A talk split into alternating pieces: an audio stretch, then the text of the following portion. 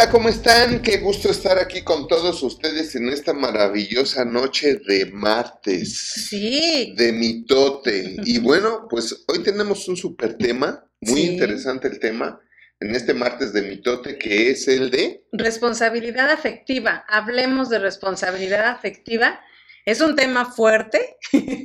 y es un tema en el que se ha convertido en un juego de alguna manera eh, que ha terminado en manipulación, ¿no? Porque finalmente También. el no hacerte responsable de tu estado emocional Sí. definitivamente creo que ha afectado mucho, mucho, mucho las relaciones intrafamiliares, por supuesto también las, las, las de afuera, pero yo creo que las primeras relaciones que se afectan pues son las de la familia, como Sí. siempre, ¿no? Me estoy aguantando el estornudo. ¡Ah! Buenas noches a todos y les damos la más cordial bienvenida a nuestro canal, todos los que están por, por YouTube, gracias a todos los que están por TikTok, por Instagram.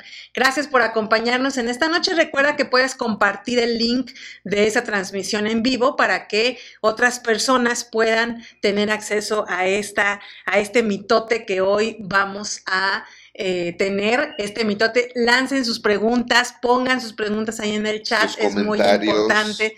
También sus comentarios, queremos oírlos también, queremos saber de ustedes, queremos saber quiénes están conectados con nosotros. Así es que pues ahí está el chat y pueden ahí estar eh, ayudándonos también a armar este mitote. Mitote, claro, porque el mitote entre eh, haya más participantes se hace más grande, Sí, claro. ¿no? Sí, Y bueno, tocando el tema, eh, es, es un tema, podríamos decir que desconocido, porque Sí, realmente sí. cuánto se nos ha enseñado, no trabajado, ¿no? No. trabajado, desconocido, qué tanto sabrá nuestra sociedad de Sí. la responsabilidad que tenemos todos de eh, las emociones de los demás. Sí, Por ejemplo, en el matrimonio, ¿no?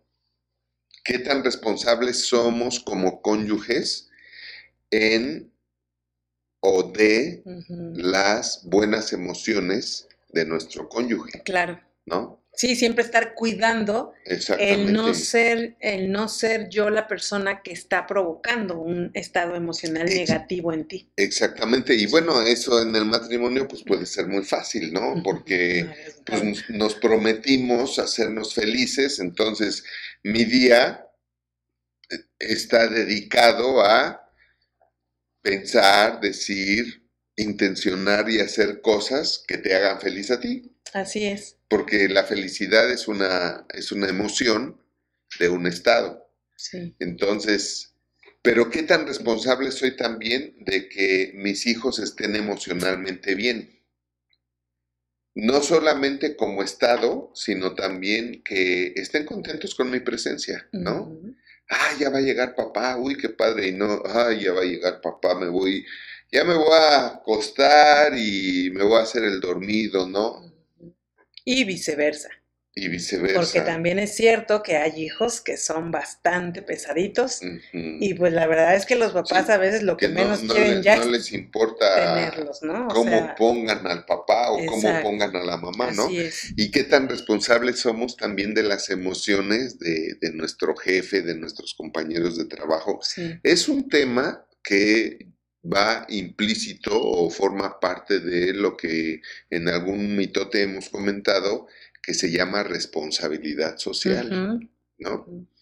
¿Qué tan responsables socialmente somos? ¿Realmente eh, estamos siendo buenas personas para todos los demás? O sea, desde, desde contigo mismo, porque Sí. todo empieza contigo, ¿no? Nadie puede dar algo que no tiene y no, y no podemos amar al prójimo, empezando por el más próximo, hasta el más lejano, si no soy responsable de mis emociones y si no me hago responsable de las emociones de mi prójimo, desde el más próximo hasta el más lejano. Sí, así es. Es importante evaluarnos, es importante evaluarnos para que sepamos en dónde estamos en la responsabilidad afectiva. Y por esto vamos a compartir con ustedes unas preguntas que queremos hacerles, que queremos que usted las tenga, que queremos que usted las, las escriba y que usted se analice a usted mismo. Eso es lo más importante, ¿no? Lo más importante es darnos cuenta del error. Cuando nos damos cuenta del error, entonces podemos corregir. Es cierto que tenemos que cumplir con nuestra propia responsabilidad y muchas veces no eh, depende de nosotros por completo, porque para que haya una, una responsabilidad afectiva o una paz afectiva o una paz entre relaciones, no se puede con una persona, se necesitan... No, desde luego, pero sí creo, o sea, la responsabilidad afectiva eh, es parte del amor, ¿no? Y recordemos que el amor, si no es recíproco, es amargura, ¿no? Ya lo dijo aquel sabio compositor, ¿verdad? Que amargo es amar sin ser amado. Entonces, el amor que no es recíproco es, es amargo, ¿no? La amistad que no es recíproca es amarga, ¿no? La vecindad o buena vecindad que debemos de practicar entre vecinos, pues si no es recíproca, pues puede resultar amarga, ¿no? Claro. Pero, pero cuando somos idiotas, ¿no? y, esperamos que el otro sea para yo ser, más que idiotas pusilánimes, ¿no? Porque no tengo identidad, como lo hemos platicado muchas veces. Entonces, como no sé qué soy, no sé cómo me debo de portar. Y entonces, como no sé qué soy y no sé cómo me debo de portar, pues dependo de todos para portarme, ¿no? Ya dijo aquel imbécil, yo trato como me tratan. ¿no? Sí, que ese es un dicho. Sí, está, está muy, muy cañón. No sé si es producto de la ignorancia, de la eh, producto de la ignorancia o, producto de la soberbia. Yo creo que es de la soberbia. O, o, producto de qué. O sea, porque si yo trato como me tratan, ¿estás de acuerdo que yo no estoy definido? Yo no sé quién soy, yo no sé qué debo ser. O sea, yo no me he definido ni siquiera a mí mismo de cómo voy a ser como esposo, como persona, como amigo, como jefe, como empleado, como socio, como colaborador, como ciudadano. ¿No? Y, y, luego preguntamos por qué la sociedad está tan mal, ¿no? O por qué el mundo está tan fregado. Así es. Pues vamos a, empezar con, el mitote. Yo ya estoy armando mitote. A ver, qué, a ver qué pasa. ¿Qué vamos a hacer? ¿Qué pasa? Eh, este, ¿qué pasa sobre todo con los haters, no? Sí. Que son haters porque no están definidos. O los definieron y los definieron mal, ¿no? Pues sí, porque... Fue horrible. Si no tiene, si no tiene uno nada bueno que decir, lo mejor es no decir nada. Sí, decía, por ejemplo, la mamá de Tambor, aquel sabio personaje en la película de Bambi, ¿no? Si al hablar no has de agradar, lo mejor es callar, ¿no? Y ahorita muchos dirán, ¿y por qué no te callas, no? Pues porque tenemos que hablar de las cosas que tenemos que resolver como sociedad y, y, no hacernos, este, que no sabemos, ¿no? O evadir lo que, lo que, lo que somos para no darnos cuenta de lo que somos. No sé si lo dije bien. Sí. Bueno, y si no, ni modo. Así es. Entonces, ¿cuánto te preocupa? Sería la primera pregunta. ¿Cuánto te preocupa los sentimientos y las emociones de las personas cercanas a ti? ¿Cuánto te ocupas de eso?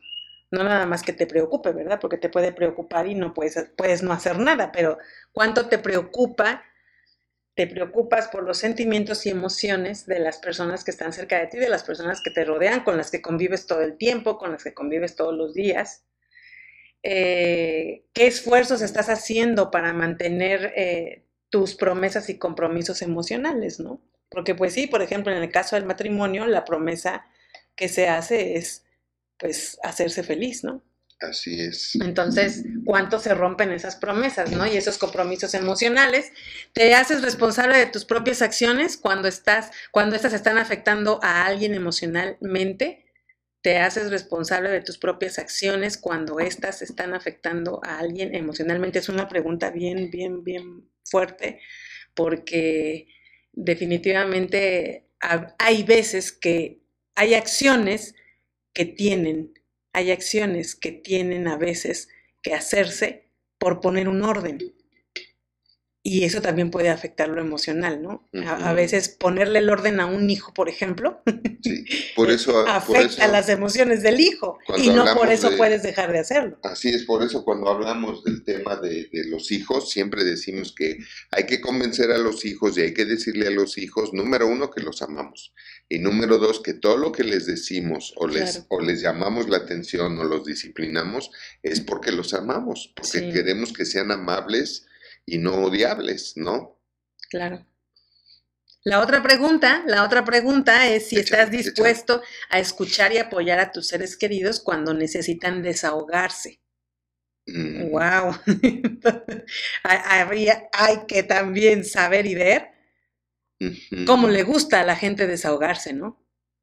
Porque también este es un, esta es una responsabilidad, incluso del que quiere desahogarse, hay una responsabilidad afectiva, ¿estás de acuerdo? Sí. O sea, no nada más se trata de que me quiero desahogar y pues no importa lo que, lo que voy a decir, no, o sea, no, hay una responsabilidad afectiva cuando queremos desahogarnos y cuando nos toca escuchar al que se quiere desahogar. Entonces, es, es una pregunta fuerte también. ¿Y cuánto te esfuerzas por expresar tu amor y aprecio hacia las personas importantes en tu vida? ¿Cuánto te esfuerzas por expresar tu amor por expresar tu amor y aprecio hacia las personas importantes en tu vida. No sé cómo, cómo salgas con estas preguntas, no sé cómo estés, la verdad es que hay muchas, eh, muchas relaciones en las que puedes evaluar esto y yo te recomendaría que lo hicieras en la, eh, en la medida de la proximidad de la relación, ¿no? Empezando en orden de importancia de la relación y compártenos ahí tus comentarios en el chat queremos leerlos, por supuesto, y eh, pues hay mucho, hay mucho que mucho que hablar. Y hay que entender algo, que todos nos tropezamos con este tema, ¿no? Sí. De una o de otra manera. Definitivamente todos estamos creciendo, todos estamos aprendiendo y todos estamos buscando, bueno, en teoría o en, su posición, todos estamos buscando ser mejores cada día, ¿no? Yo busco ser mejor este, hoy de lo que fui ayer y mañana buscar ser mejor del, mañana de lo que fui hoy, ¿no? y, y, todos nos podemos tropezar.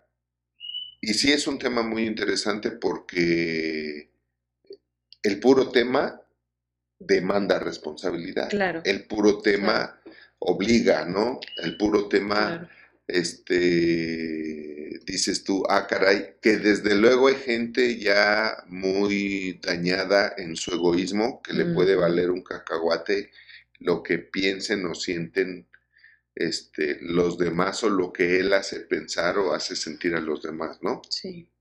Que podemos decir que serían ya dentro de un cuadro sociópata. ¿Qué tan sociópata y qué tan psicópata sería alguien de, pues a mí me vale M, ¿no? A mí me vale M cómo se sientan los demás, yo digo lo que pienso, no soy hipócrita, se justifican de mil maneras para, para hacerse haters, ¿no? Para, este... ¿Y cómo aplicas la responsabilidad afectiva ahí? Así es. Así ¿Cómo aplicas la responsabilidad afectiva? Porque Al final de la historia es gente que se queda sola.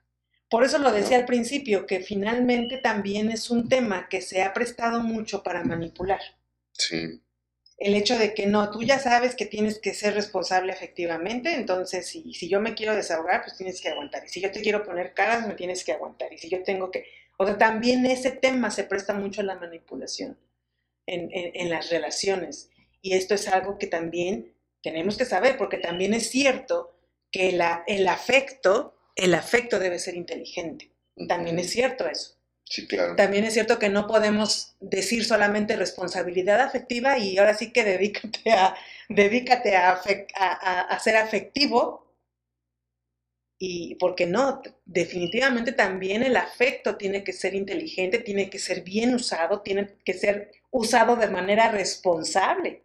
Hablando de responsabilidad afectiva, yo creo que se tiene que ser responsable para usar el afecto, porque pues si no, es también un, eh, se presta a, situaciones de manipulación, chantaje, eh, sobre todo cuando una de las partes es la más afectiva, ¿no? Cuando una de las partes es la más afectiva es es muy fuerte porque le haces con un hater, ¿no? O sea, como, con un hater en tu casa. Un tóxico. un tóxico en tu casa. Entonces yo creo que todos tenemos que hacer siempre lo que de nuestra parte es mejor, lo que de nuestra parte es correcto. Sí, es que sí hay varias cosas que deberíamos o podríamos definir y pensar, ¿no? ¿Qué es un tóxico? Sí. ¿Qué es un hater? Pero también a qué te refieres o hasta dónde está bien la necesidad también de desahogarse. Exacto. Porque si yo me necesito desahogar, ¿por qué sería? ¿Puedo tener razón en quererme desahogar o, o, puedo no tenerla y lo que estoy sufriendo es una falta de madurez? Sí, así ¿no?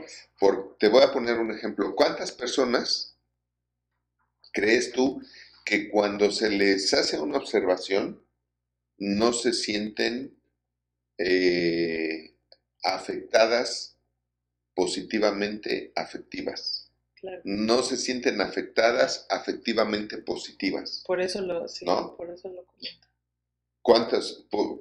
sino que en lugar de ver eh, por un lado correcto el, eh, oye, me están diciendo que me lave las manos, ¿no? Antes de comer.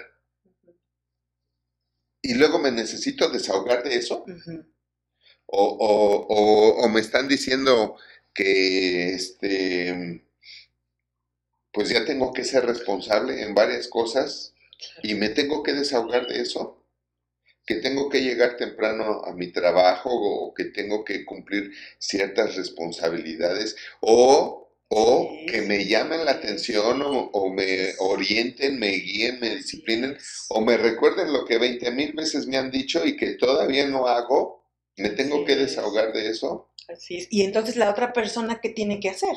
Porque ser responsable efectivamente de una persona con la que estás trabajando en una situación negativa Imagínate cómo tiene que ser tu responsabilidad afectiva. Porque ojo aquí, cuando es así, la responsabilidad afectiva ¿cuál es? Es mostrar lo correcto. Esa es la responsabilidad afectiva. Lo, que nos, Aunque no se tome así. Lo que me platicabas el otro día, ¿no? De un grupo musical, donde se está buscando elevar el nivel del grupo musical y, se le dice a un, a un este, integrante del, grupo musical, pues llega temprano, vístete bien, adecuadamente, ¿no? Todo lo que, lo que tenemos que entender o tienen que saber para ser un mejor grupo musical, ¿no? Una mejor banda. Así es. ¿No? Y, y se tienen que desahogar de eso Sí, sí, por eso es que yo creo que la responsabilidad afectiva empieza en que tú mismo seas responsable de ti.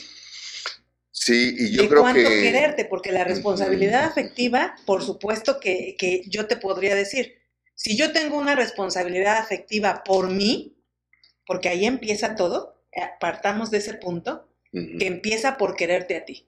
Entonces, si yo me quiero a mí, no voy a llegar tarde. Si no me gusta que me regañen, no voy a llegar tarde. Si no me gusta que me digan 20 veces las cosas, pues lo voy a hacer a la primera. E, eso le decía a una mamá, ¿no? Una mamá que me pedía la, la, la consejería y me decía, es que dice que todo el tiempo le estoy diciendo lo mismo. Explícale que es porque todo el tiempo hace lo mismo. Qué, profundidad. hay que reconocer, hay que reconocer que eso es. Entonces, la responsabilidad afectiva yo creo que tenemos que partir de que empieza contigo, de que empieza con quererte a ti, con, con, con amarte a ti mismo, porque el que se ama a sí mismo, el que se ama en el buen sentido de la palabra, ¿eh? cuando lo estoy diciendo así, porque no lo estoy hablando en el sentido ególatra. Lo estoy hablando en el sentido de que, ok, esto me suma valor, esto me, agrega valor, eso es lo que voy a hacer. Esto no me suma valor, no me agrega valor, eso no lo voy a hacer. Sí, ha de ser un tema de madurez. Sí, claro. O, de conciencia o de, o de reflexión o, de qué, o sea, de Porque la responsabilidad afectiva... perdón, pero la responsabilidad afectiva, imagínate si, si, si yo, cuando tú me dices algo en lo que yo me equivoqué, y por eso me pongo mal. Sí. No estoy siendo responsable efectivamente. ¿Qué es lo que pasa en la mayoría de las relaciones? Lo que estás diciendo ahorita. Sí, por eso lo estoy mencionando. Por eso es que mucha gente no puede ni hablar. Así es. No se puede hablar porque hay una parte de las, una, una de las partes no quiere oír. No quiere ser responsable de la relación también. Y manipula de esa manera. Exactamente. ni te atrevas a decirme algo porque me voy a ofender. Sí, así ¿verdad? Porque me voy a ofender. Así es. Tremendo, ¿no? Sí, es, es un tema que puede ser un arma de dos filos. Esta parte, si no la entendemos con madurez, lo que tú decías. Yo creo que aquí, en el punto de la responsabilidad afectiva, tenemos que entender que hay que reconocer que, la, que, necesitamos ser responsables de eso y que tenemos que asumir esa responsabilidad. Eh, pero también creo que es un tema que se puede mal usar para que no digas nada, para que ya no le digas nada. No, es que tienes que ser responsable efectivamente. Entonces, para que no se sienta mal, no le digas nada. Sí, no, no, claro. Y eso no, es la responsabilidad afectiva. Creo que incluso no sería responsable. Exacto el, no decirte en qué estás mal para que responsablemente estemos mejor. Exactamente. Afectivamente. Exactamente. La responsabilidad afectiva yo la, yo la, la, abordo o la aterrizo o la, o la pongo en el perfil del, por ejemplo, de nosotros, de tú y yo. Finalmente, ¿qué es lo que estamos haciendo todos los días? Cuidándonos de no lastimar la relación, cuidándonos de no decir nada que, y, se nos pueden ir, ¿no? Porque todo, se nos pueden ir en un momento de hormonas este, emocionales. Yo, también, mi amor, siempre Estamos amando. Entonces, es... es sí. Entonces es algo que eh, ya hemos madurado mucho en eso y ahora creo que pues, cada vez es más... Pero este, ahora, ¿a qué se deberá la madurez? Ahí, ¿a qué se deberá la... Yo, yo atribuyo que es esa madurez donde sabes que eh, nada de lo que yo diga o de lo que tú digas o, ningún error de los dos es suficiente como para incluso cambiar nuestro ambiente, ¿no? Porque eso, eso, eso es algo que yo amo mucho de que contigo siempre hemos sido eh, aun cuando hemos tenido que te gusta cuatro o cinco momentos rudos en los veintitantos años que llevamos de casado, bueno, casi, casi 20 años, poco menos, pero por ahí va la cosa, ¿no? Por ahí, va, por ahí va, ¿no? Yo más o menos me acuerdo, más o menos me acuerdo.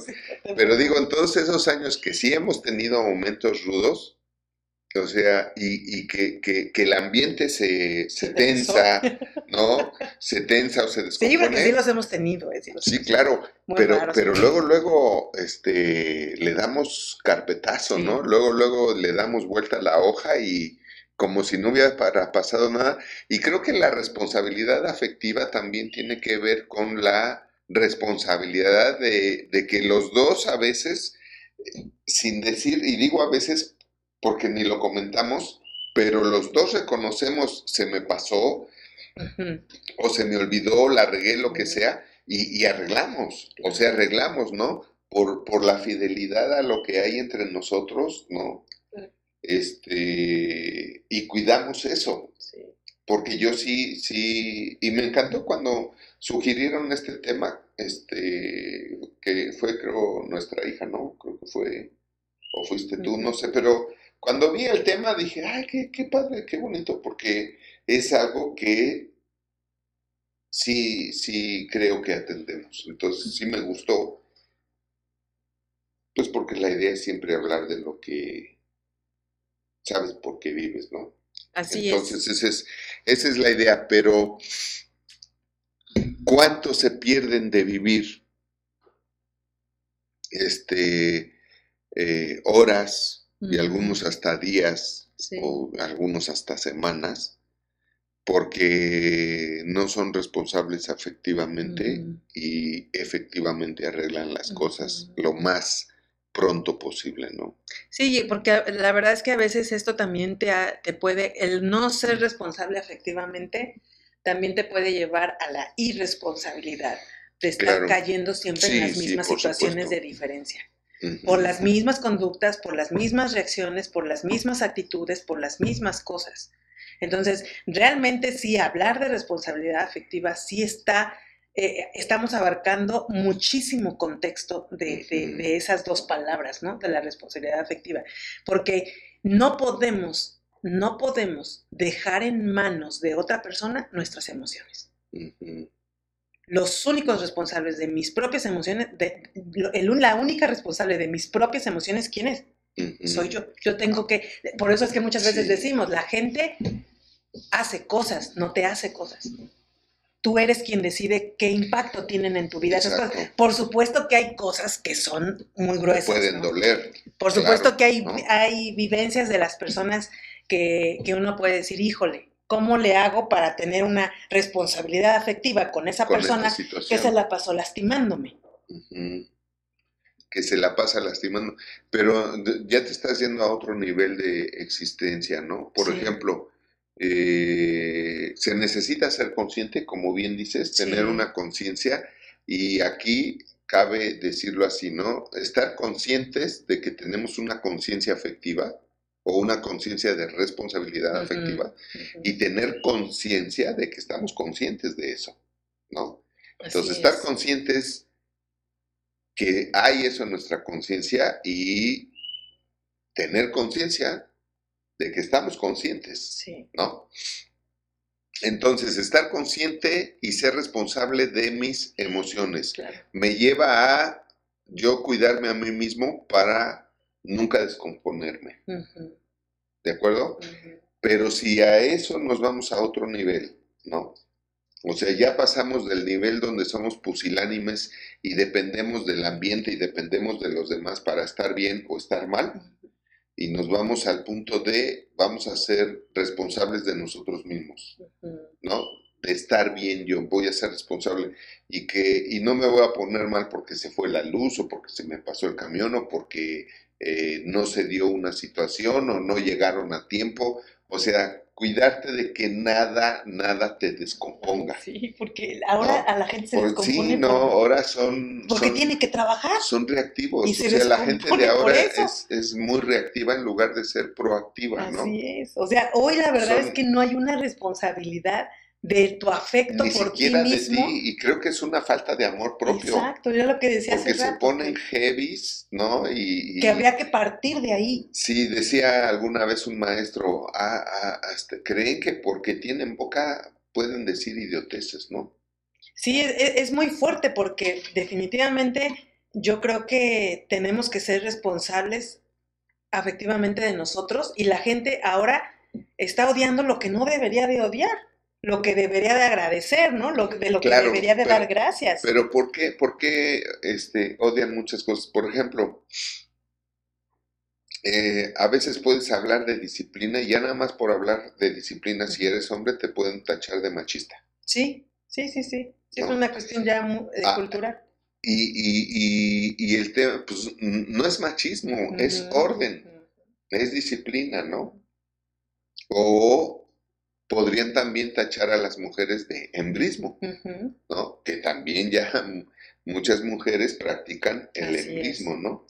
Ya no me acuerdo si mm, en un estado de aquí de la República, no me acuerdo cuál, pero ya pusieron una oficina en defensa de los hombres. Ya no, ya, ya no nada más hay una hay, hay oficinas que, que defiende y protección a la mujer. Ahora ya empezó a haber este, oficinas de protección al hombre. Entonces, imagínate cómo está la sociedad que se está llegando a ese extremo. Entonces, volvamos al punto.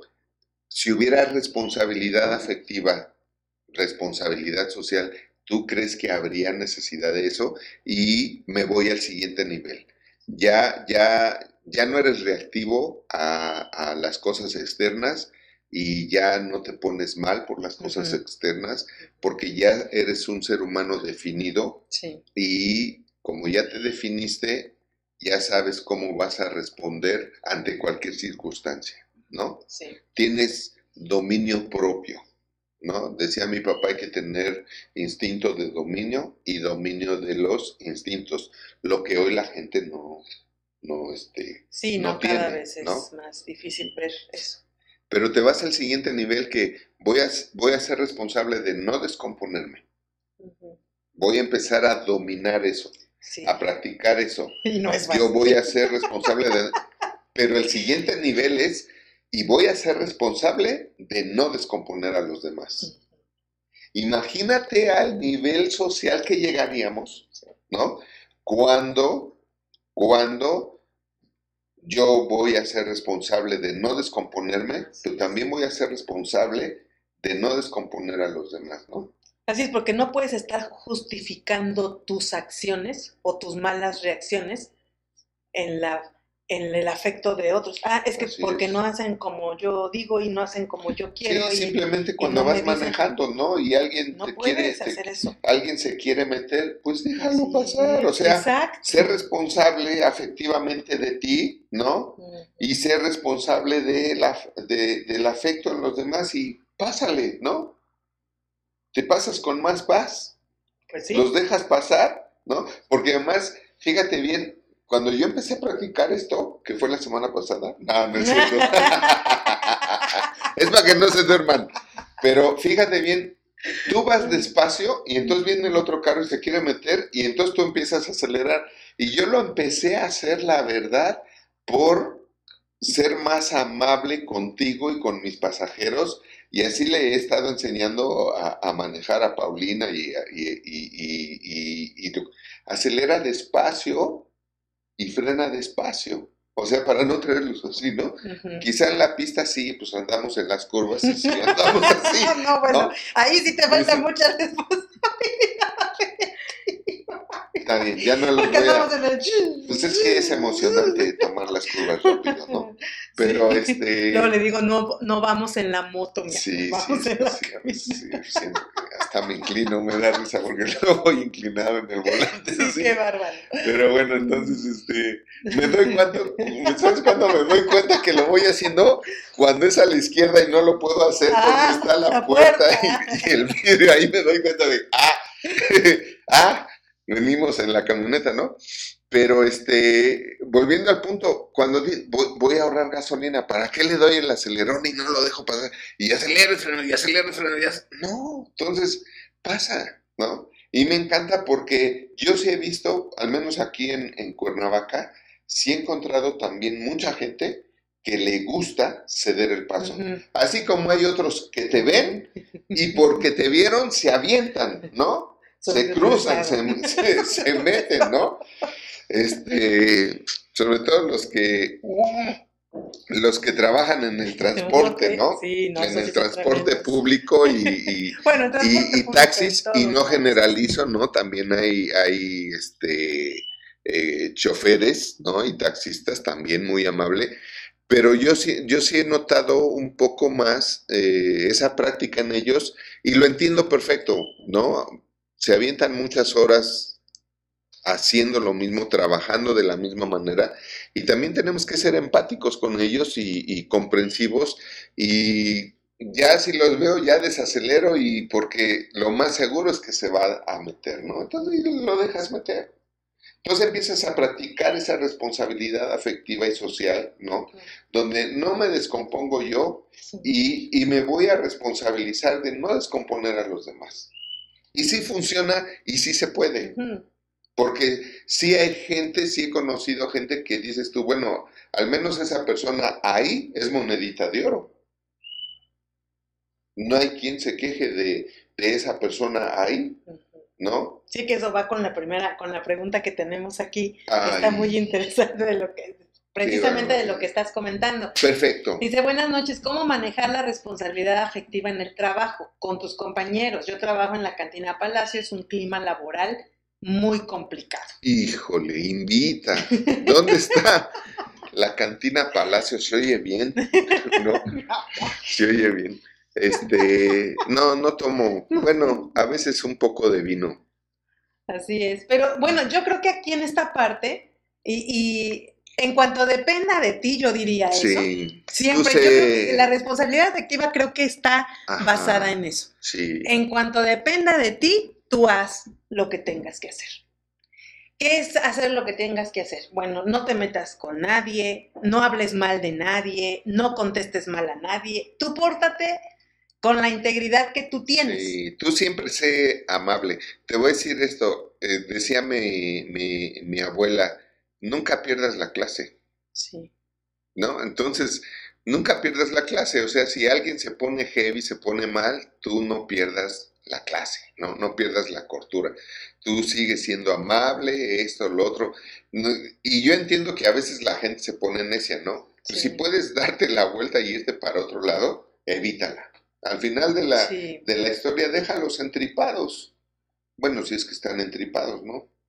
Sí, creo que ahí el, punto de ser prudente, ¿no? Ser prudente. Eh, tú eres, eh, dice, por ahí en, en, las clases de relaciones humanas se dice que quién es la persona más madura, pues la que decide ceder, ¿no? La que decide no mantener la paz, no pelear, no discutir, porque además es muy difícil que en un ambiente de trabajo como el que comentas, es muy difícil que alguien reconozca sus errores, sobre todo en este en esta sociedad que tenemos ahora. No es ahora es parece que la ley es friega, friéguense unos a otros, parece que la ley es esa.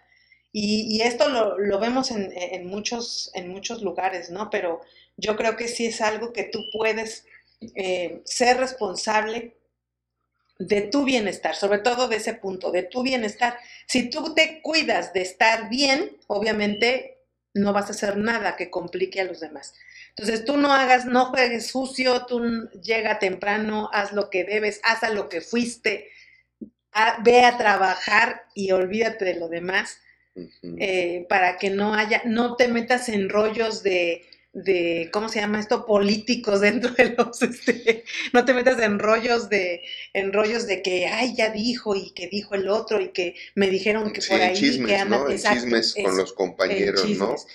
Porque además este, eso destruye mucho. Así es, te emboletas en, en, ese juego de eh, que me dijo y que dijiste y que yo dije porque tú dijiste y que hizo, ¿no? Entonces, eso, cuando, cuando se pasa en ese tipo de ambientes, cuando se está en ese tipo de ambientes, yo lo que hacía es, me vieron, ¿no? Cuando mi jefe llegaba a decirme, oye, me dijeron esto, esto, esto, ¿qué andas haciendo esto? O hiciste el otro, o hiciste aquello.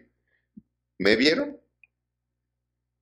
Si no me vieron, que no vengan a chismear. Entonces, cuando me vean, que vengan y me acusen y aquí estoy para servirles. Sí, y esto que comenta esta persona, esta del, trabajo, eh, me, lleva mucho a, pensar en, es como aquellas veces que sales de tu casa y que tú saludas al vecino y el vecino no te contesta. Sí, pues no te pongas mal. O sea, tienes que entender que no te contestó porque está mal. Pero fíjate bien, el que está mal es él. Exacto. Tú sigues siendo un tamal de dulce. ¿no? O sea, tú, es que parecía que estaba diciendo está, mal, ¿no? No, está mal. y no lo dejes de hacer. Sí, y ten, misericordia. Yo he aprendido a hacer eso. la gente, mira, la gente que se descompone hay que tener misericordia. Son, diría alguien, ¿no? Parece que son seres inferiores, ¿no? Subdesarrollados, ¿no? Entonces, pues hay que tener misericordia, ¿no?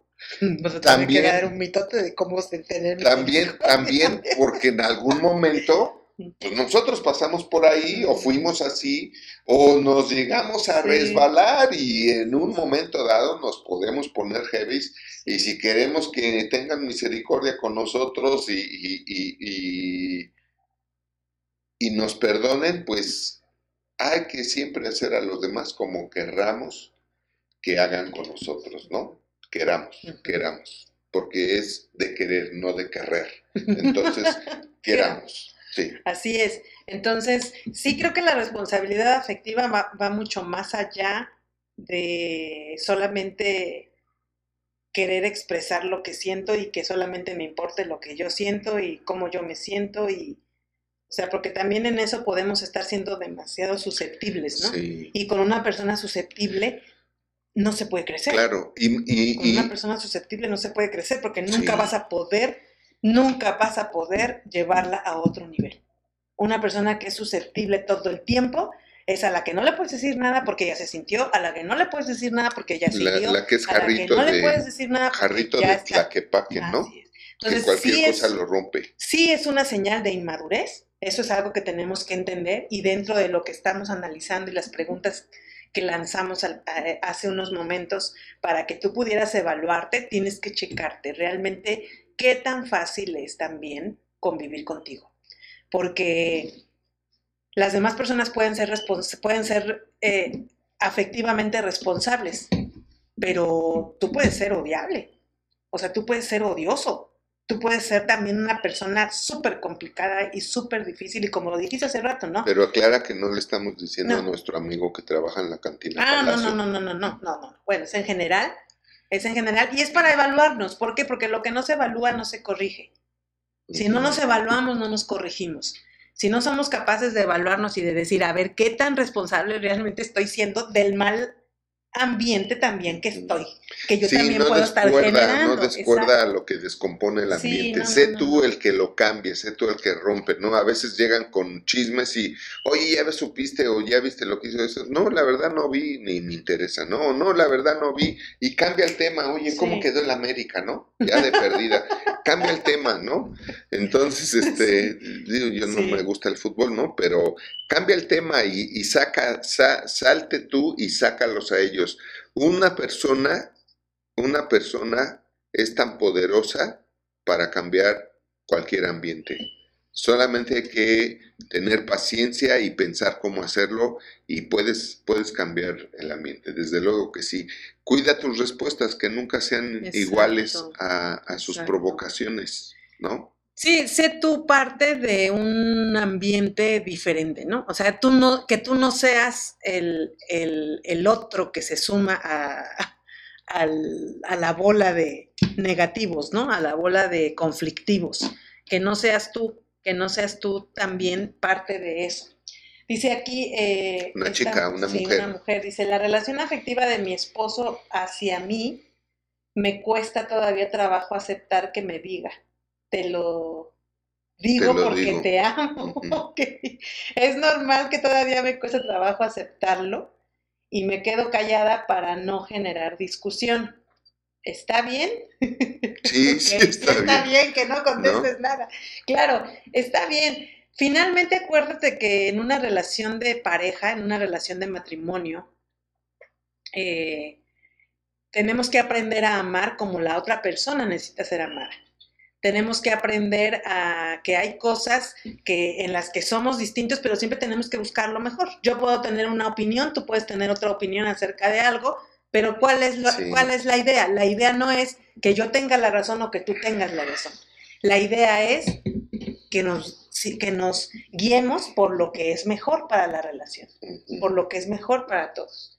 Entonces, sí, claro que a una esposa a una esposa le cuesta trabajo oír esas, esas, esas este, palabras de, del esposo, pero ven, hasta eso que te lo dice bonito, ¿eh? te lo digo porque te amo. sí, Este, fíjate que, o sea, yo veo aquí muchas cosas buenas. Número uno, pues es un esposo que te ama, entonces pues está chido. O sea, a ver, yo te preguntaría esto, ¿de qué te quejas? Yo no veo ahí de qué te quejas. O sea, no, veo, no veo algo de lo que te puedas quejar. Me, digo en el sentido de que se sienta mal. Ajá, ok. Su, su sentimiento reactivo de sentirse mal es queja. Dice que le cuesta trabajo aceptarlo. Y yo te preguntaría, ¿por qué? Si veo que todas las razones, o sea, si veo que todo es bueno. Sí, finalmente hay esposos que ya no dicen nada. Entonces, si tu esposo te está diciendo, pues es señal de que todavía está, importas, todavía le interesas, todavía tiene fe en ti, todavía... Claro. Porque un esposo cuando deja de... Eh, cuando se cansa de hablarle a la esposa, ya no le va a decir nada. Pero eso lo va a desamorar, ¿eh? O sea, cuando alguien se cansa y deja de decir cosas a la esposa, ya lo está desamorando, de hecho lo dejó de decir porque ya se está desamorando y hay un riesgo ahí de perderlo en cualquier momento o perderla en cualquier momento, ¿no? O sea, de perder la, relación. Entonces el hecho de que pues, te lo digo porque te amo es porque te está diciendo algo para que se esté mejor. Al final de la historia, cualquiera, tenemos que entender esto también, cualquiera, porque pues, si no lo aclaro van a decir, es machista, ya sabes, ¿no? Los, los simples, ¿no? Y básicos. Entonces, para los simples y básicos, aclaro que esto debe ser un comportamiento para con todos. ¿En qué sentido? Que yo no tengo problema si llega uno de mis hijos y me dice, oye papá, creo que la regaste en esto. Si tienen razón, Exacto. ¿no? Les doy las gracias, o sea, y pueden preguntar, les he dicho, tienes razón, lo siento, me equivoqué, cuando tú has llegado y me has dicho algo, sí, y a veces, y, lo ven como algo normal, ¿no? De, sí, me equivoqué, no era así, perdón, lo siento, y sí, pensé, creí, etcétera. No pasa nada. O sea, al final de la historia, eh, eh, no nos dejamos corregir o nos duele, a lo mejor puede ser porque tenemos un sesgo ahí de orgullo o este soberbio, ¿no? Del orgullo soberbio, ¿no? O, o, soberbia, orgullosa o algo así. Y porque al final, qué padre, ¿cómo vas a ser mejor si no tienes amigos o un equipo o una familia que te dice la estás regando? o que no te puede decir que la estás regando, ¿no? Si te, si, si te, oye, es que no es así, o sea, hay cosas que mis hijos saben más que yo por el trabajo, la tecnología, su área de trabajo, lo que estudian, etcétera, etcétera, y a, ver cómo es, y me dicen, no, es así, así, así, y no me siento mal porque me digan cómo es, ni me siento mal porque me digan, te equivocaste, papá, no era así, ah, perdón, ¿no? O cuando me dicen, ya te había dicho hace rato, Paulina, que me dijo, pues eso ya te lo había dicho el domingo, papá. Ah, pues perfecto, qué buena idea tuviste. ¿No te dije así? Sí. Entonces, pues, no pasa nada, o sea, si, si se me olvidó, si no me acordé, si ¿qué? No dejo de ser yo. Porque muchos ahí es donde, y ese es un engaño a la soberbia, que, eh, y no estoy diciendo que tú seas soberbia, no. Son costumbres también, pueden ser costumbres, ¿no? Pero... Es con lo que batallan muchas mujeres, es algo que las, las mujeres batallamos en algún tiempo de nuestra vida en esa parte, ¿no? De que no nos gusta que el esposo nos diga, Sí, eh, y ahí puede haber mil razones. El que no hayas tenido papá es una razón, ¿no? Sí. El que siempre era tu mamá la que te decía cosas, entonces traes esos condicionamientos, ¿no? Porque un hombre, me, va a decir sí. Claro. Pues, Pero haces muy bien en O también que tu papá te quería decir cosas y tu mamá lo callaba. Sí. Y eso también, porque también se dan esas fregaderas, ¿no? Sí, porque además haces muy bien en, en, quedarte callada y te voy a decir por qué. Porque cuando tú te quedas callada, tú te estás dando una oportunidad a ti de darte cuenta de algo. Algo seguramente bueno sale de lo que te dijo. Así algo seguramente tienes que ver y tienes que filtrar y tienes que para corregir o para hacerlo mejor. Entonces, Así es. Y si está bien tu pregunta que dices, ¿está bien que te quedes callada? Claro que sí, está bien. ¿Por qué? Mira, yo a mis hijos de chicos les decía, cuando les estaba diciendo algo, les decía esto, no pierdas la oportunidad de quedarte callado. Porque ahí es cuando uno se da la oportunidad de meditar en lo que le están diciendo a uno y ver el lado correcto. Exacto no verlo como una agresión, sino como una bendición, porque además es algo que bendición viene de bien, decir. Entonces te están haciendo, te están diciendo algo bueno, entonces es una bendición, porque es un bien decir.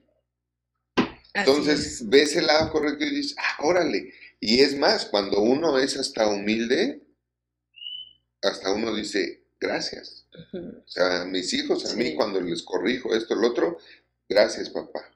Además, acuérdate que si te choca, te checa.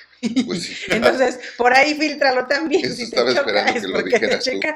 Me puedes bendecir con un poco más de café. ok, muy bien. Dice, ¿cómo manejar la responsabilidad afectiva si tengo la necesidad de exhortar a mi esposa sin que se enoje? Bueno, el hecho de que ella se enoje o no se enoje no depende de ti definitivamente, aunque sí puede ser un esposo que sepa decirle las cosas aun cuando es una exhortación. Sí. También es cierto que ser amable. Es importante que se las digas de una buena manera, una manera que no sea agresiva, una manera que sea afectiva. afectiva. afectiva.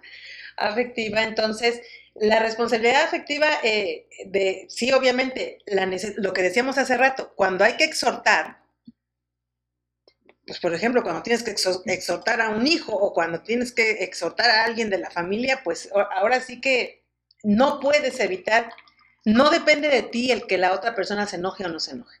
Eh, el problema del enojo es un problema de la otra parte, ¿no?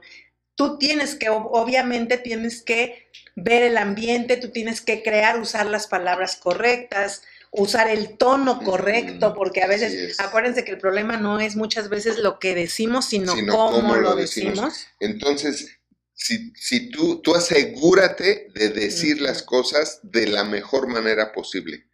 ya si después de que tú lo hiciste de la mejor manera posible, las otras personas se descompusieron, dile, lamento que te pongas así, no era mi intención, pero tenía que, decírtelo, ¿no? A mí en alguna ocasión, este, eh, hace poco me, pasó que le hice una observación o sugerencia, fue una observación, ¿no?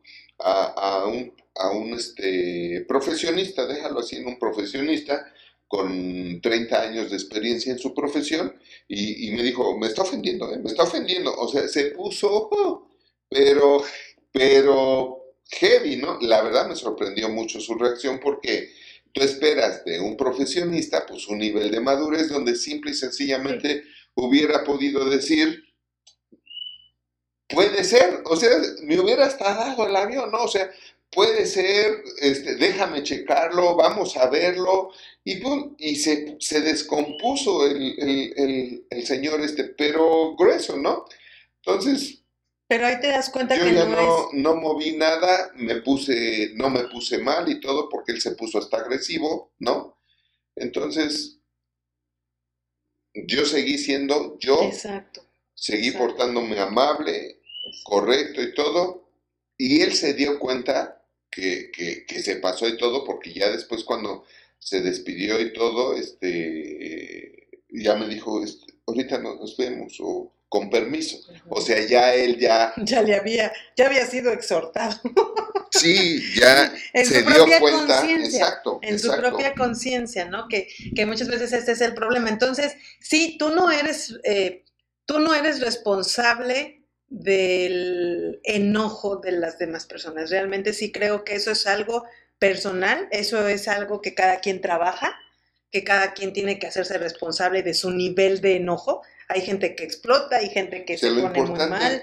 El punto es aquí que tú siempre hagas lo que de ti depende para que las cosas. Esa es tu responsabilidad emocional social. Así es. ¿No? Así de es. Que, de que tú estés seguro, segura, seguro de que tú no estás haciendo que se ponga así. En alguna ocasión también eh, comenté algo y, se molestó y me ha pasado varias veces, a todos nos pasa, ¿no?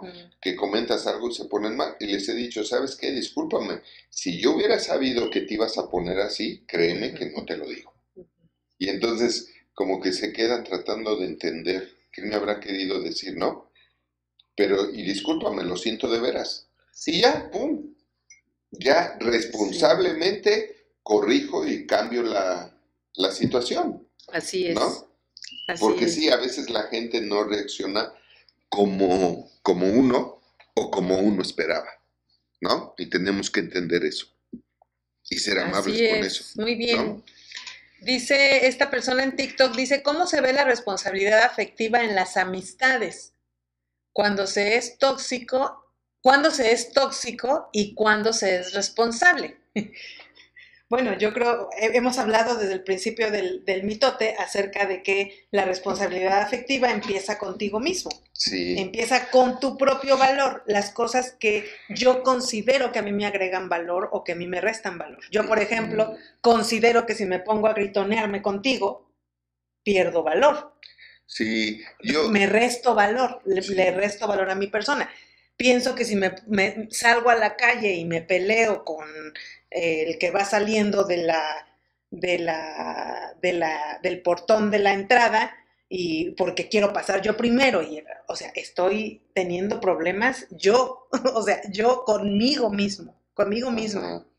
Entonces realmente la responsabilidad afectiva en las amistades a veces este por eso decíamos al principio que era una cuestión eh, que tenía que empezar con la persona consigo mismo porque el problema es que no eres responsable de cómo reaccionan los demás. O sea, finalmente tú puedes hacer todo lo necesario para que las cosas fluyan como lo que tú hiciste con esta, esta persona que comentabas hace un rato, ¿no? ¿Cuál fue tu reacción? Tu reacción no es ponerte igual colérico como él, que estaba ya este, ofendido, sí, sino así como se puso, él pudo haber provocado una situación. Exacto, exacto. Pudo haber provocado una situación muy tensa. Así Así de golpes y todas las cosas. Eso hubiera funcionado con alguien fácil de provocar. Que no hubiera tenido control de sí mismo. Pero tú lo tuviste. Entonces aquí es mucho hablar del control, del autocontrol del autocontrol de mis propias y terminó siendo más amable de lo que era antes. Sí. Incluso, ¿no? Más considerable o con más consideración de lo mismo que era antes. Ahora, eh, este... Cuando se es tóxico. Cuando, se, es tóxico. Eh, una característica, por ejemplo, es, es fácil identificar a la gente tóxica. La gente tóxica es la que provoca tensiones, ¿no? Por ejemplo, una amistad tóxica es la, la que critica, ¿no? Y no critica para bien, sino, fíjate bien, porque dicen la crítica constructiva. Yo creo que para mí no hay una crítica constructiva, hay un comentario constructivo, ¿no? Pero la crítica es muy posible que siempre llega, lleva a, con el fin de lastimar. Pero bueno, es cuestión de enfoques, ¿no? A lo mejor decir una crítica constructiva puede, puede existir. Te voy a hacer una crítica constructiva. Yo ni siquiera lo diría. yo me sentiría tóxico. Yo me sentiría tóxico es como de diciéndote, diciendo, sí, sí, es como prepárate porque te voy a dar un madrazo, ¿no? Este, entonces yo sí me sentiría tóxico el decirte a ti o a cualquier persona, te voy a hacer una crítica constructiva. Ay, por Dios, por favor, gracias, ¿no? O sea, qué bárbaro, pues. No, no, no, no seas Mary Jane, ¿no? Yo, yo creo que me dejas hacerte un comentario o te puedo decir algo y dices lo que tengas que decir. Punto. O sea, ahora, ahora, el tema es que tú seas sincero, honesto y, la neta, la neta, porque te voy a decir, tú puedes decir algo disfrazándolo de crítica constructiva, pero lo que quieres es, mm, fregar, quieres eh, toxiar a la otra persona, ¿no? Quieres, quieres toxiar o intoxicar a la otra persona, o sea, tú sabes que la vas a sentir hacer sentir mal. y, sabes es, que, y es cultural también. Y es ¿eh? muy, porque además sí vivimos, tenemos que reconocer que sí eh, la mayoría de la gente forma parte de una pinche sociedad tóxica, ¿no? Una, una sociedad soberbia, competitiva, ¿no? Y no competitiva en el buen sentido, porque una, una sociedad que fuera competitiva es una sociedad en la que todos los integrantes están compitiendo con ellos mismos, no con otro integrante de la sociedad. La competencia con los demás siempre es tóxica, siempre, siempre. Yo incluso, y es algo que es... sí, por eso hay gente que se siente loco, perdedora también. Pero a mí, a mí ni me, no me gustan las competencias deportivas porque, o sea, sí se me hace un problema mental de que, ay, eh, este, eh, yo tengo que ganar. ¿Ganar qué? ¿Para qué? ¿La de oro? ¿Y luego qué? O sea, ¿por qué tengo que hacer que otros pierdan para yo ganar? Ese es el contexto. ¿Por qué? Porque no se vale.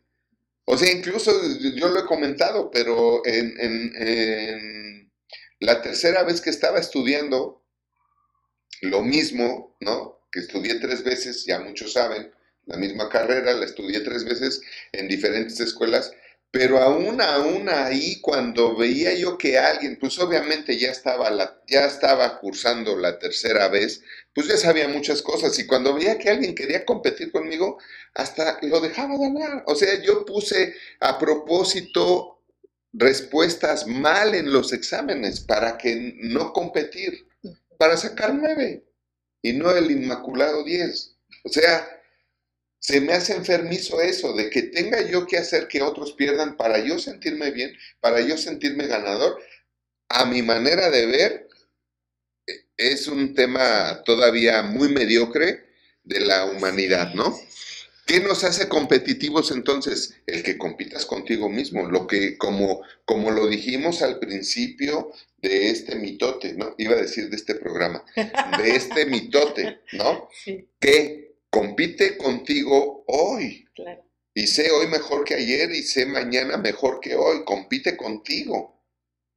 No con los demás. Sí, claro. ¿No? Entonces, volviendo al tema de la toxicidad, es de que vas a decir algo, vas a decir algo, pero ¿para qué? O sea, vas a decir algo para sentirte superior, chécalo bien, porque la mayoría de la gente hoy en día, ese es su móvil, ese es su motivo.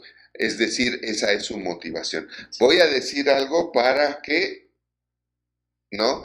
Y a veces también por eso uno se queda callado, porque además eh, es un conflicto que yo tengo muchas veces. Bueno, les digo esto como maestro, pero se van a sentir mal. O sea, estoy viendo a ver qué me dice mi responsabilidad afectiva social, ¿no? O sea, les voy a decir esto, pero se van a sentir mal. Pero si no se los digo, van a seguir igual. Exacto. Entonces, entonces digo, ok, voy a ver de qué manera, ¿no? Con ejemplos, con, con parábolas, con analogías, con, o sea, le busco el modo, ¿no? Le busco el modo y la forma, sí, para, para decirlo, porque el móvil es que estén mejor. No gano nada con hacerlo sentir mal. Es más, creo que pierdo, ¿no? Creo que pierdo. Yo prefiero que me amen a que, a que por dentro se sientan mal conmigo porque los hice sentir mal con, una verdad que había que acomodar, ¿no? O que había que decir para acomodar. Entonces, y me pasa mucho, ¿no? Incluso en los grupos a veces preguntan cosas y dan alguna respuesta que yo veo que le faltó, que estuvo, y escribo y digo, no, mejor no. ¿Por qué? Porque no quiero que alguien se sienta incómodo porque yo dije algo mejor, por ejemplo, ¿no? O porque dije algo muy incómodo.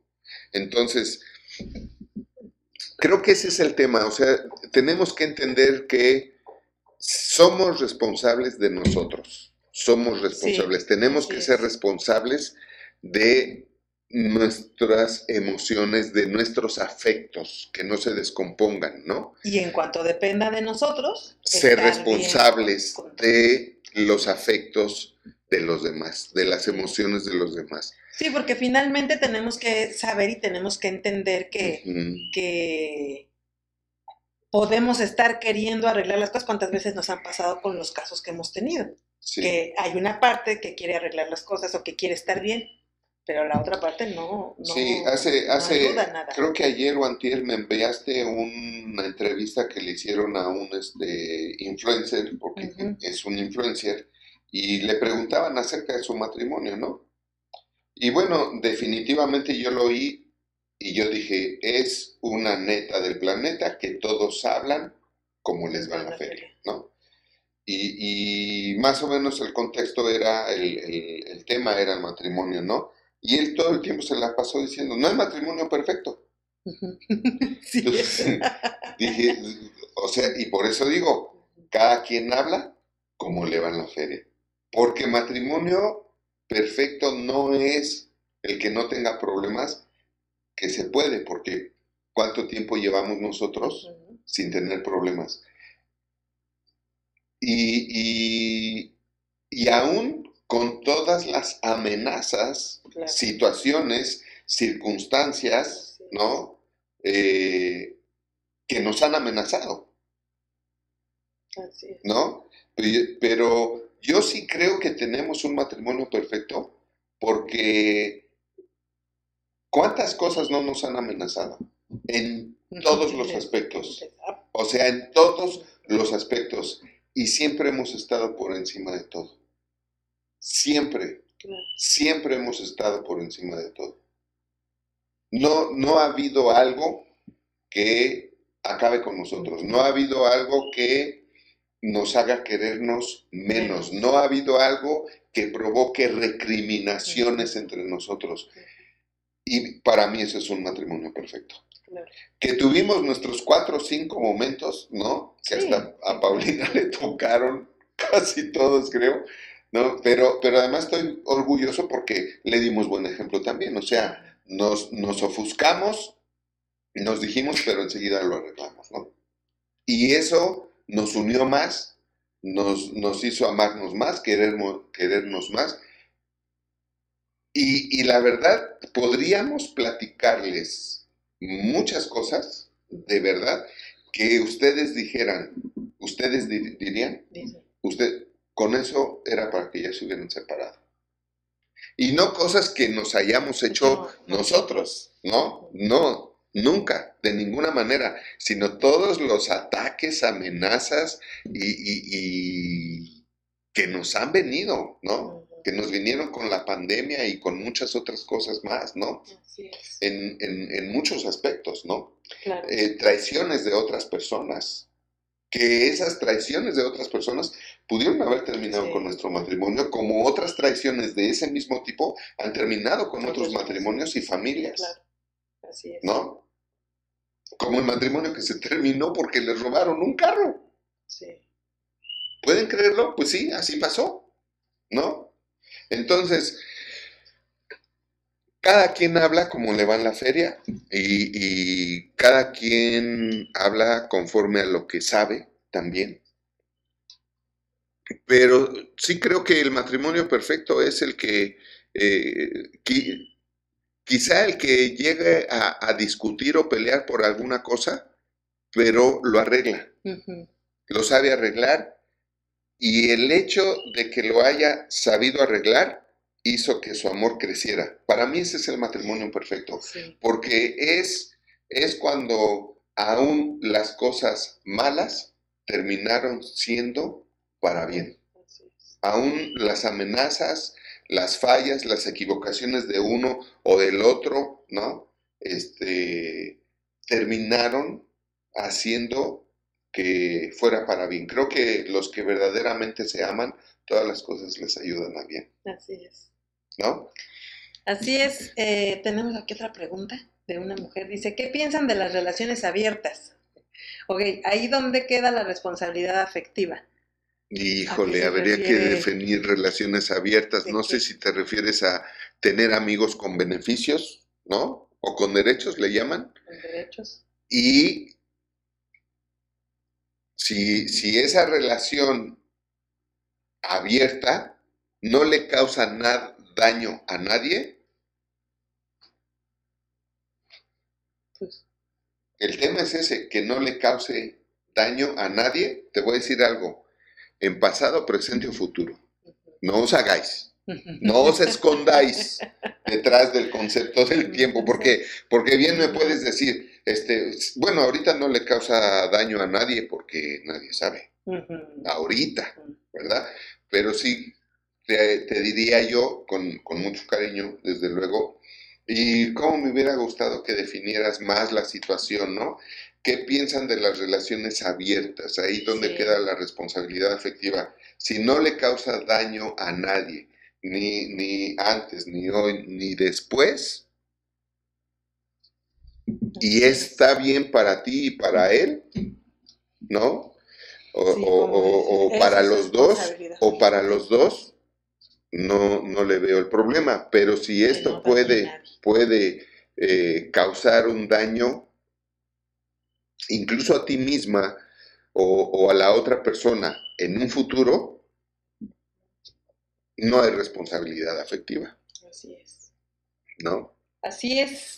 Sí, creo yo que siempre hablando de una relación abierta, por ejemplo, déjame interpretarlo también así, ¿una qué? Hay un riesgo. Una relación, este, ¿cómo le llaman? Unión libre. Unión libre.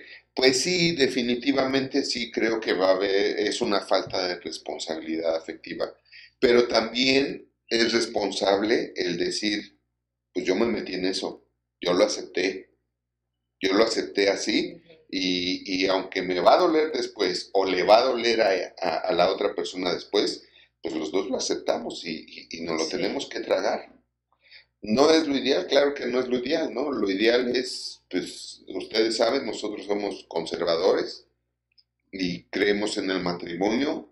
Tenemos, eh, vamos a lanzar un, un super este, un programa más bien para este perfeccionamiento y mejoramiento del matrimonio. Estén pendientes, pero este, sí creemos que la evolución de, del ser humano en el concepto de pareja conyugal, la verdad yo les puedo decir por experiencia personal y creo que también tú, es, es lo máximo.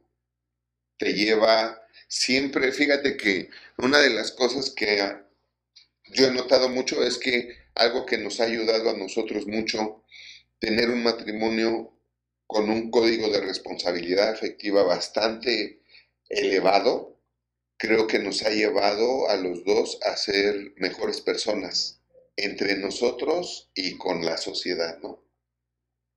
Sí, claro. Con los demás. Y por, por eso hacemos esto, porque lo que nosotros tenemos, queremos dárselo a ustedes. Claro. Por eso hacemos estos mitotes, por eso las master, ustedes lo pueden las masterclass, porque lo único que estamos haciendo nosotros es compartirles a ustedes lo que nosotros aprendimos y vivimos. Nada más. Eso es todo, ¿no? Existe el miedo al compromiso siempre, pero ¿sabes qué? Lo que nos hace grandes es lo que hacemos ante el miedo. ¿No? Hay, hay varios conceptos del miedo. El miedo lo puedes reprimir y acabar con él con, conceptos... Este... En lo que te conviertes cuando haces algo a pesar del miedo. Exacto, ¿no? Y, y, a veces la gente dice, es que yo no dejo de tener miedo. Ok, si tú no sabes controlar tus miedos y deshacerte de tus miedos, dejando de pensar en las cosas que te producen esos miedos, porque esa es la, esa es la receta, ese es el antídoto. Para que tú dejes de tener miedos, deja de pensar en las cosas que te producen esos miedos. Y entonces ponte a pensar en las cosas que no te van a causar miedos, ¿no? En, en la verdad, ponte a pensar en la verdad. La verdad siempre, siempre ilumina, ¿no? Pero aún cuando tengas miedo, de todas maneras haz las cosas. Sí, así. Dicen, dicen, alguien dijo, ¿no? Que valiente no es aquel que no tiene miedo, sino aquel que aún sintiendo miedos o teniendo miedos, hace las cosas. Así es. Sí, porque finalmente yo creo que el miedo al compromiso es lo que te puede llevar a una relación abierta también. Y entonces si te lleva, si el miedo al compromiso es lo que te lleva a tener una relación abierta, donde precisamente lo que no hay es compromiso. Sí, pero una, ¿por qué no hay compromiso? Una característica de una relación abierta, ¿cuál es? Que no hay un compromiso. Claro. Es, es, vamos a seguirle mientras nos entendamos, mientras nos sintamos bien, mientras estemos bien. Y ya, pues cuando no, cuando alguien de los dos no, no, no se sienta bien, pues ya se va. El, el, el punto aquí es que sí hay una, sí hay una afectación de, lo emocional y de lo afectivo, por supuesto, cuando hay este tipo de relaciones, porque finalmente yo no, es muy difícil ver que las dos personas en una relación abierta quieran terminar la relación. No sé si me explico. Eh, siempre hay uno más apegado, siempre hay uno que quiere más la relación. Claro, nunca, nunca van a estar de acuerdo al 100%. Los dos de decir, Hoy, hoy, creo que hoy tenemos que terminar y el otro diga, sí, claro, maravilloso, es que era lo mismo. Eso solamente pasa en Hollywood, ¿eh? que es una de las formas eh, o de los sistemas de, de, las pandemias para descomponer al mundo, ¿no? Sí, así. Pero, este... Sí, nadie lo va a hacer así. Sí, no, nunca. O sea, imagínate. Pero realmente las relaciones abiertas por tener miedo al compromiso, por falta de responsabilidad afectiva, claro que sí. Y lo mismo, este mismo fenómeno sucede con el tema hoy de, eh, ¿sabes qué? Sí me voy a casar, pero no quiero tener hijos. Porque el no querer tener hijos también es una falta de responsabilidad afectiva. Y alguien podrá decir, no, no, no, no, no. Al contrario, es más responsable porque nada más ve el pinche mundo cómo se está poniendo, ¿no? Esa es tu justificación. No, realmente esa es tu justificación. La verdad es que tenemos miedo al compromiso o a la responsabilidad, que es lo mismo. Sí. Si me permites ponerlos Sí. en la misma mesa y en el mismo nivel. Tenemos miedo a la responsabilidad y al compromiso. Te voy a decir por qué hoy en día, por qué la sociedad le tiene miedo a la responsabilidad afectiva y compromiso y o compromiso del matrimonio o de tener hijos. La razón es la ignorancia. Sí. Es la ignorancia. Y es normal. Claro. ¿no? Es normal. Si a mí me das ahorita un avión y me dices, este, y vete con tu familia a Miami, ¿no? Pues puede ser que sí lo huele, porque sea algo de aviación, ¿no? Pero vas a suponer que no tengo ni idea, pues me va a dar miedo echar a andar el avión o subirme y, y apretarle botones ahí para eh, eh, aplicar el acierto y error a ver hasta qué horas este, le doy, ¿no? Claro. Entonces, siempre, siempre la gente va a ser vencida eh, en cualquier área de la que no tiene conocimiento. Entonces, si yo no tengo conocimiento de cómo tener un buen matrimonio, pues obviamente voy a evadir esa responsabilidad y compromiso. Si yo sé en el fondo, porque además esto la sociedad lo sabe en el fondo, ¿eh? Nadie está consciente, o quizá algunos, quizá algunos sí están conscientes de que, no, güey, yo no, no tengo ni idea de qué es el, el matrimonio, ¿no? Y luego de ver a mis pinches jefes, mejor paso sin ver, ¿no? Sí. Así dicen, así los he oído, ¿no? Entonces, este, o no, yo no voy a tener este hijos, no, son un desmadre, o sea, ya los niños vienen bien descompuestos Y todo lo que cuesta. y todo lo que cuesta, ¿no? Realmente es un Sí. tema que es que no saben, o sea, y no lo hacen conscientemente, pero en el fondo inconscientemente, inconscientemente, en el fondo, saben que no tienen ya la capacidad porque no tienen el conocimiento de cómo realmente Sí. tener un buen matrimonio Sí. y de cómo realmente educar bien a, a- a- a unos hijos, Sí. cómo realmente crear en los hijos eh, buenos hijos, buenos hombres, buenas mujeres, buenos esposos, esposas y buenos padres. Eso se ha perdido. Entonces, como ya no, ya no lo sé, pues no me voy a meter en algo que no sé hacer. Y de esa manera están evadiendo, ¿no? Sí, y algo que es innegable es que en todas las relaciones, en todas las relaciones hay expectativas. Sea abierta o sea cerrada, como quieras. Pero las, respo- Pero- las expectativas existen porque existe supuestamente una responsabilidad afectiva. Claro, O sea, nadie se, claro. se casa esperando no coger. Confianza con su cónyuge y tener buenas relaciones, Así ¿no? es. ¿Estás de acuerdo conmigo? Así es, sí, así es. Entonces, claro que eh, los compromisos tienen expectativas, por supuesto. Bueno, claro, y ese es el problema, que mucha gente tiene, incluso mucha gente lo dice, ¿no? Es que tengo miedo de no cumplir con lo que estás esperando de mí, ¿no? Entonces, eso es, eso es sencillo resolverlo. Cuando tú no, no estás seguro de, es que no sé si voy a poder cumplir con lo que tú estás esperando de mí, o, Pues, o ¿qué la gente, concepto tienes de ti? o la gente que dice, es que están esperando demasiado de mí. A ver, espérame, pues si te están esperando demasiado de ti, es una superestrella este, luminosa en tu vida, porque te están creyendo capaz de eso. Que por cierto, por de cierto, demás. hablando de expectativas, Sí, hablando de expectativas, vamos a tener el próximo mitote, hijo. 13 de julio. 18. Ah, sí, 18 de julio. 18 de julio, 18 8 de, de la noche. julio, 8 de la noche. Aquí mismo nos vemos por este mismo canal. Vamos a hacer el mitote de las expectativas. No, se va a hacer un desmadre. va a estar bueno. A Es estar muy bueno. buen es tema, ¿eh? No te lo pierdas. Porque el tema de las expectativas es un tema que viene a ayudar a solucionar muchas cosas en las relaciones. Es también es responsabilidad afectiva, obviamente, ¿no? Sí. Obviamente, pues, pero sí creemos que en este tema de la responsabilidad afectiva, con lo que nos tenemos que ir es que la responsabilidad afectiva empieza en sí mismo, en ti mismo. Empieza ahí, siendo responsable tú, afectivamente, de no hacer nada que te reste valor y de hacer a un lado esas cosas Sí. que te pueden hacer odiable y no amable. Oye, se está acabando el tiempo. Sí, se está acabando. No manches. Sí, así es. Dice aquí esta última pregunta que vamos a, a- a atender. Dice, ¿cómo le hago para explicarle eso a un hijo de 14 años? Constantemente se justifica con no soy eh, open mind o que soy una exagerada porque intento hacerle ver que lo que hace él sí repercute en la familia. Pero me contesta con un, ay mamá, eres muy exagerada, se toma todo a la ligera y si algo le ha llegado a pasar, los demás tienen la culpa, menos él. Bueno, tienes que entender que estás hablando de un puberto de 14 años. Número uno, estás hablando de un chamaquito, de un escuincle de 14 años, en el buen sentido de la palabra, ¿eh? no lo digo en el plano denostativo. Tiene 14 años y él cree que todo es exageración. Él no ha llegado al punto donde pueda ver cuáles son los efectos colaterales de todo lo que dice, de todo lo que piensa y de todo lo que hace. Para eso te tiene a ti como mamá, para que tú se lo enseñes, para que tú se lo muestres, para que tú se lo digas.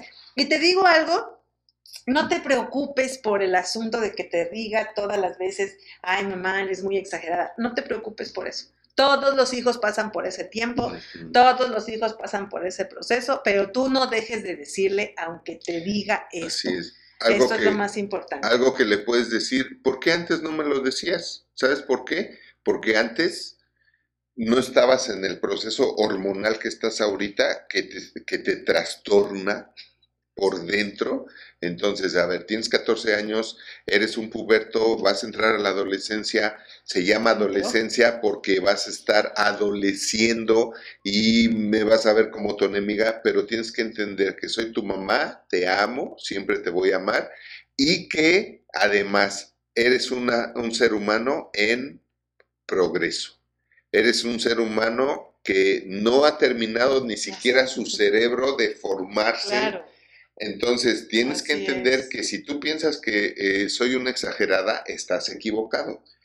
Porque tú no tienes 26 años o 25 años para que tu cerebro ya se haya terminado de formar, y de desarrollar. de desarrollar todo tu cerebro y ya tengas la madurez física, cerebral, para que puedas tener una madurez mental, emocional o almática y me puedas decir que soy una mamá exagerada. Entonces, a ver, que quede claro, yo soy la mamá, Ujú. tú eres el hijo y tú me tienes que hacer caso a mí, porque para eso tienes mamá, para cuidarte. Y todo lo que te digo no es exageración, es para cuidarte. Así es, hace rato, ahorita di- diste en el punto que Claro. quería decir hace rato. Y era precisamente esto, de que la responsabilidad afectiva está muy relacionada también a que no tenemos claro cuál es nuestro lugar. En las relaciones. Así es, efectivamente. Por eso los hijos se atreven a hablarle a los padres como lo hacen, por eso entre esposos se hablan como se hablan, porque perdemos de vista cuál es nuestro lugar. Y cuando hablo de nuestro, de nuestro lugar no estoy hablando de más o menos, estoy hablando de, función de funciones de autoridad, que las debe de haber en todos lados. Tú no vas a una empresa y encuentras cinco jefes, cinco directores, tú encuentras uno, un director, y de ahí parte todo el Sí, organigrama. no encuentras dos. Exacto, no encuentras dos. Porque lo que tiene dos cabezas es un monstruo. Y lo que no tiene cabeza también lo es. Entonces, creo que parte de la responsabilidad afectiva también es tener claro cuál es mi lugar como persona en las diferentes roles que estoy desempeñando.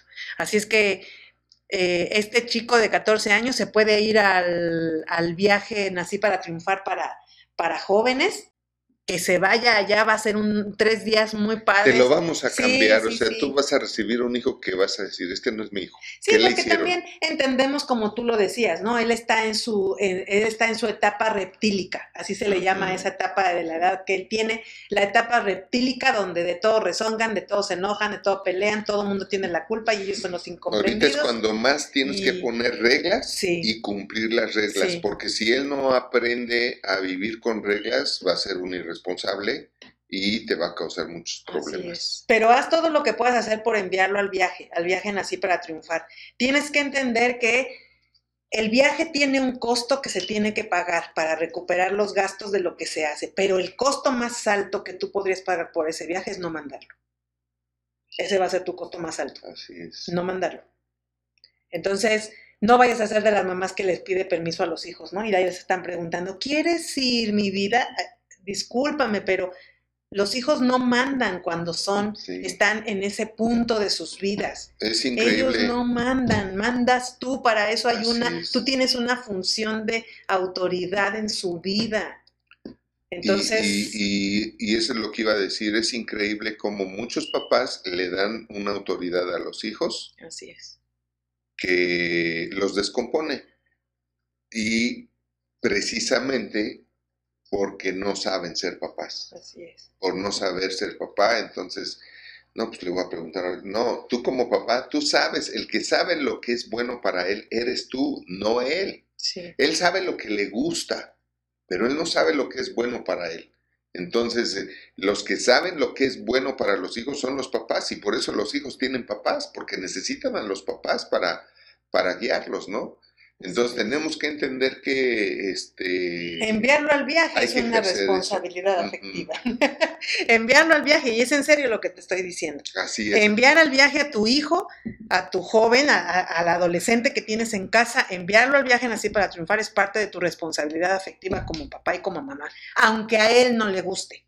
Eso no significa que no estés siendo responsable afectivamente con tu hijo por tomar esas decisiones que van en pro de su vida que van en pro de que él esté bien, de que ella esté bien, que van en pro de que te evites muchos problemas, que después la verdad es que se les insiste a los papás, llévenlos al viaje, mándenlos al viaje, no los mandan, se tardan, siempre tienen otras otras cosas más importantes. mandar. Y los quieren mandar cuando ya traen un problemón psicológico, emocional y de todo tipo.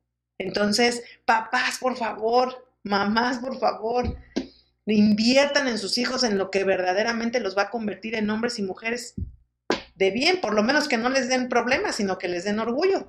Así es, y eso es, dijiste algo muy padre, ¿no? Entender el costo de, ir al viaje. Eh, hay que entender que el no mandarlos, el no ir al viaje, va a tener un costo mucho más grande, ¿no? y eh, acabamos de darle asesoría a un matrimonio que se está separando que hace como tres o, cinco años, ¿cuándo fue? Cuando fueron ellos al reencuentro con el amor. No más, tiene más. Ponle cinco años. Ponle cinco años. Es un, matrimonio que hace cinco años fueron a un viaje que organizamos nosotros también. Tenemos este evento que se llama Reencuentro con el Amor. Ahí en el Reencuentro con el Amor se hacen ciertas dinámicas y entre ellas algún test donde votan eh, las situaciones que hay que arreglar en el matrimonio. Y a este matrimonio les dijimos, ¿saben qué? Pues, eh, tienen que corregir estas cosas y estas cosas las van a corregir tomando nuestro programa de matrimonios de verdad. Así se llama, ¿verdad? Matrimonios de verdad. ¿Por qué?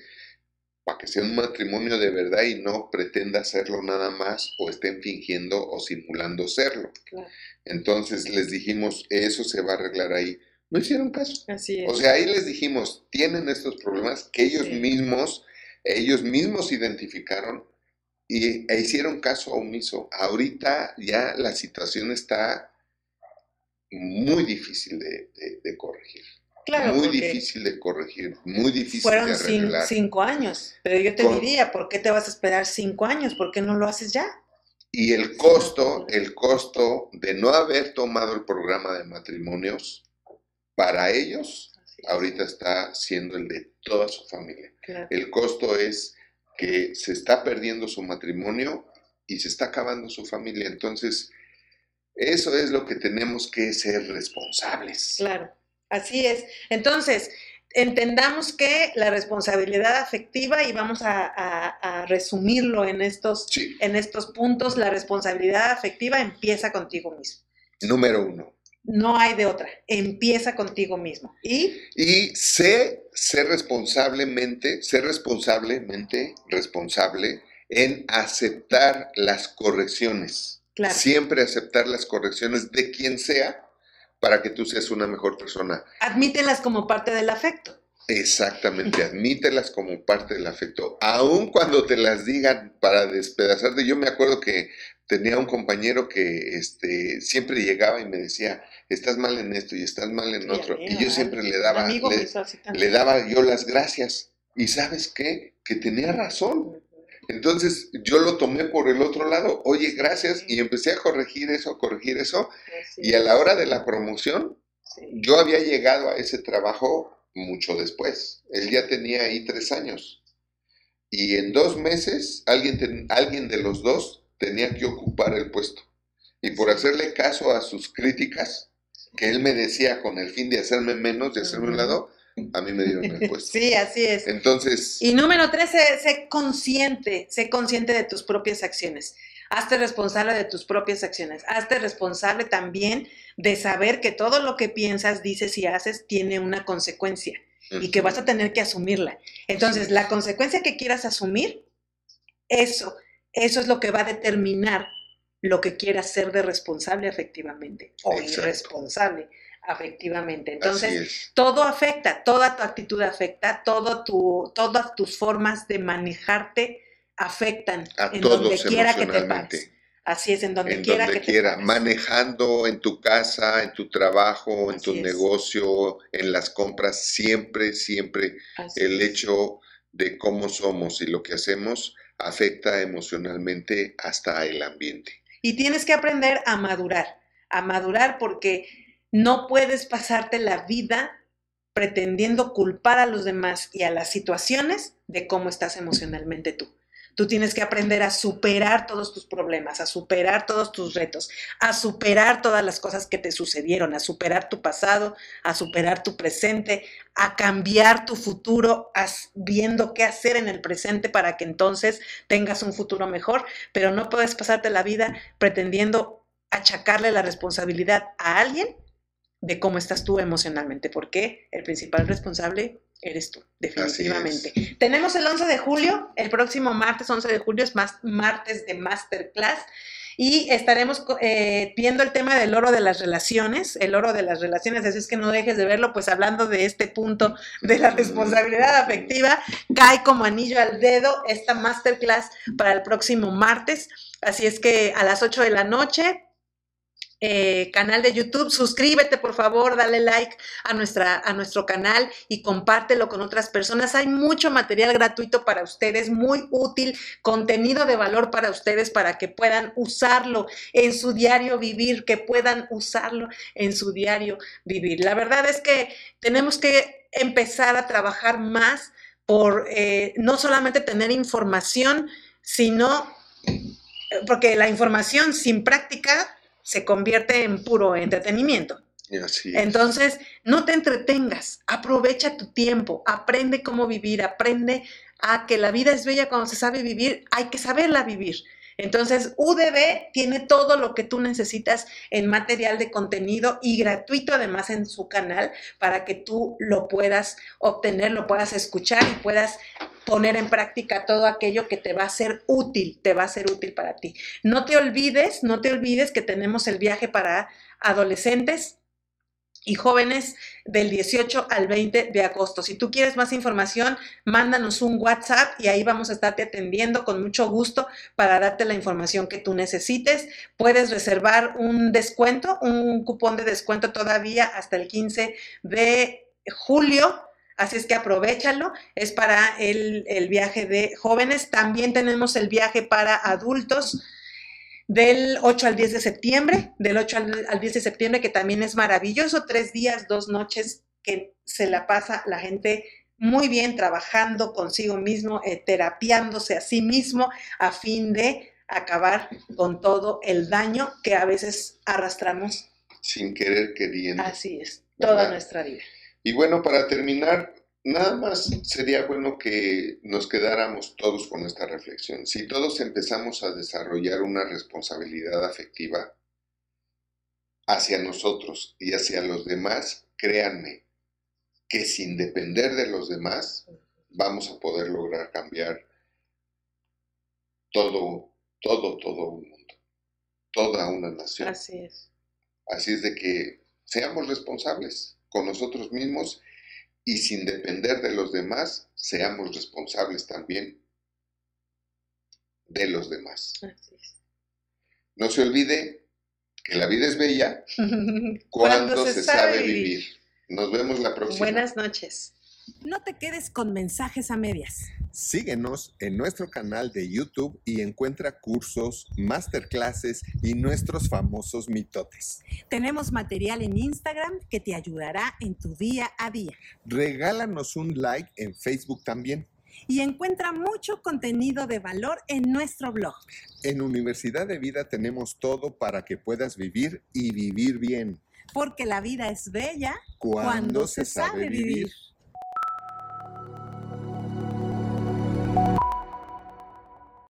¿Cómo están? En Universidad de Vida y Formación Humana creemos que la vida debe y puede vivirse en plenitud. Por eso nos comprometimos a crear cursos, conferencias, eventos y contenido que te ayudarán a lograrlo. Hoy queremos invitarte a nuestro campamento Nací para Triunfar. Tres días para tomar las riendas de tu vida y resolver todo aquello que no te deja alcanzar o que te frena a lograr una vida plena y feliz. Nuestro campamento Nací para Triunfar es un programa diferente a todo lo que actualmente hay, teniendo como principal objetivo que le des una nueva forma a tu futuro y cómo alcanzar lo que tanto anhelas regresando con una nueva vida. Podrás reencontrarte, amarte de nuevo y amarte más, empoderándote y valorándote para solucionar todo, pues la solución siempre está dentro de ti. Hoy todo se resume a precios y no al valor de las cosas. Este viaje tiene un precio, pero su valor es incalculable y el valor de este viaje para tu vida solo lo verás asistiendo y viviéndolo. ¿No crees que es momento de que tomes un nuevo camino para ser feliz? ¿O prefieres seguir igual? No lo dejes al tiempo lo que está en tus manos resolver, porque como a muchos se te irá la vida sin vida tienes que saber que no es una casualidad que hoy estés viendo esto. La oportunidad de una nueva vida es ahora. Te invitamos a seguirnos en nuestras redes sociales. Conócenos a través de YouTube y nuestro podcast en Spotify. También tenemos Nací para Triunfar Juvenil para jóvenes entre 12 y 17 años. Será de mucho impacto para ellos y lograrán ver su adolescencia y juventud desde otra perspectiva Regístrate ya para formar parte de Nací para Triunfar. Una nueva vida les espera. ¡Wow! Una nueva vida. tu vida nunca será la misma. Los esperamos. Nos vemos en el viaje.